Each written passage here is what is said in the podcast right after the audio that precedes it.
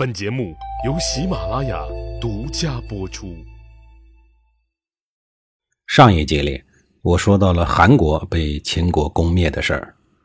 韩国虽然不能和其他六雄争锋，但是却比中山国、宋国、周国、鲁国等二流诸侯强不少，属于比上不足，比下有余。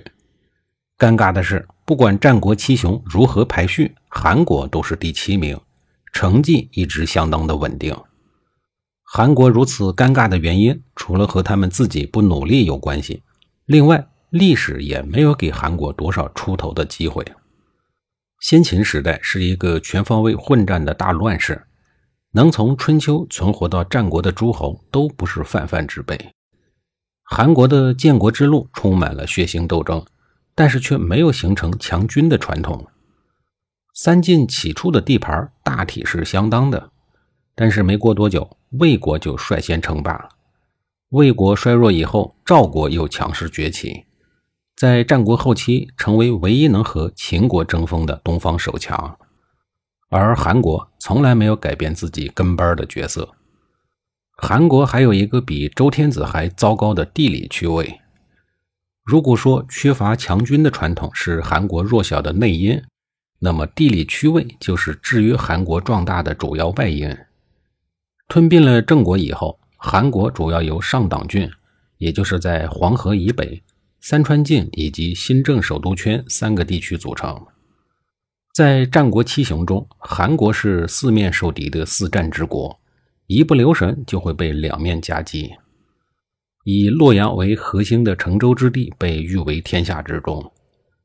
周朝强大的时候，四方诸侯来洛阳进贡很方便；等周王室不强大以后，四方诸侯来洛阳搞事儿捣乱也很方便。周地简直就是一群大鲸鱼之间的小虾米。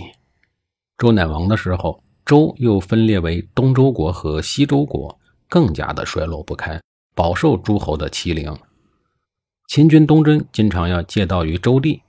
诸侯攻打函谷关也要路过此地，两周的力量弱小，志气又短，只能低声下气的讨好列强，尽可能的说服各国不要在周地附近开战。不巧的是，周王室紧挨着韩国，正如梵蒂冈之于罗马，列强东征西讨、南进北伐，必然要经过韩和周的地盘也就是说，周王室曾经吃过的苦头。韩国会翻倍再吃一遍。考虑到战国诸强交战的频繁程度，韩国几乎就没有喘息的机会。由于缺乏安定的外部环境，韩国也无法安心的搞建设，于是放弃了自强自立，改为依附大国谋求出路，四处的抱大腿。赵国、秦国、魏国都被韩国抱过，跟楚国也挤眉弄眼过。结果被楚怀王狠狠地摆了一道。因为地理位置的缘故，谁控制了韩国，谁就能进一步打击各个方向的敌国。因此，诸侯间的合纵连横往往以拉拢韩国为重要的步骤。而韩国周边都是强邻，过于依赖一方就会被另一方打击。在多方作用的综合影响下，韩国的外交变得越来越反复无常。朝秦暮楚这个词简直就是为韩国人发明的。韩国和当年的郑国一样，夹在晋楚之间，哪边强就往哪边倒，谁也说不准韩国会什么时候反咬一口。这种没节操的外交方针令列强们感到很头疼。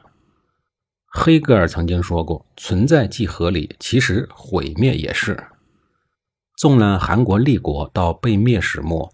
几乎就没出现过什么像样的高潮，除了那些个开国元勋之外，能拿得出手的君臣，似乎也只有韩昭和和申不害了。而韩昭和当政的时期，也不过是韩国最终走向灭亡过程中的一个小阳春。申不害变法所带来的好处，似乎也只是没有被征伐而已，仅此而已。后来。韩国又主动给秦国送去了一名水利工程大师郑国，秦国因为郑国渠的建成而国力大增，这使得作死的韩国在山东六国中第一个被秦国灭掉。其实韩国也有它值得庆幸的地方，毕竟在大小国家林立的战国初期，它的综合国力一直在第七名徘徊，而排名还算靠前的好处是，免去了过早被其他强国吞并歼灭的悲剧。然而，他的幸运也是他的不幸，因为当小国家被消灭殆尽，强国之间开始相互碾压的时候，韩国只能首当其冲，率先成为炮灰。截止到这一集，韩国的故事已经全部讲完了。下一集里，我开始给您讲楚国的前世今生。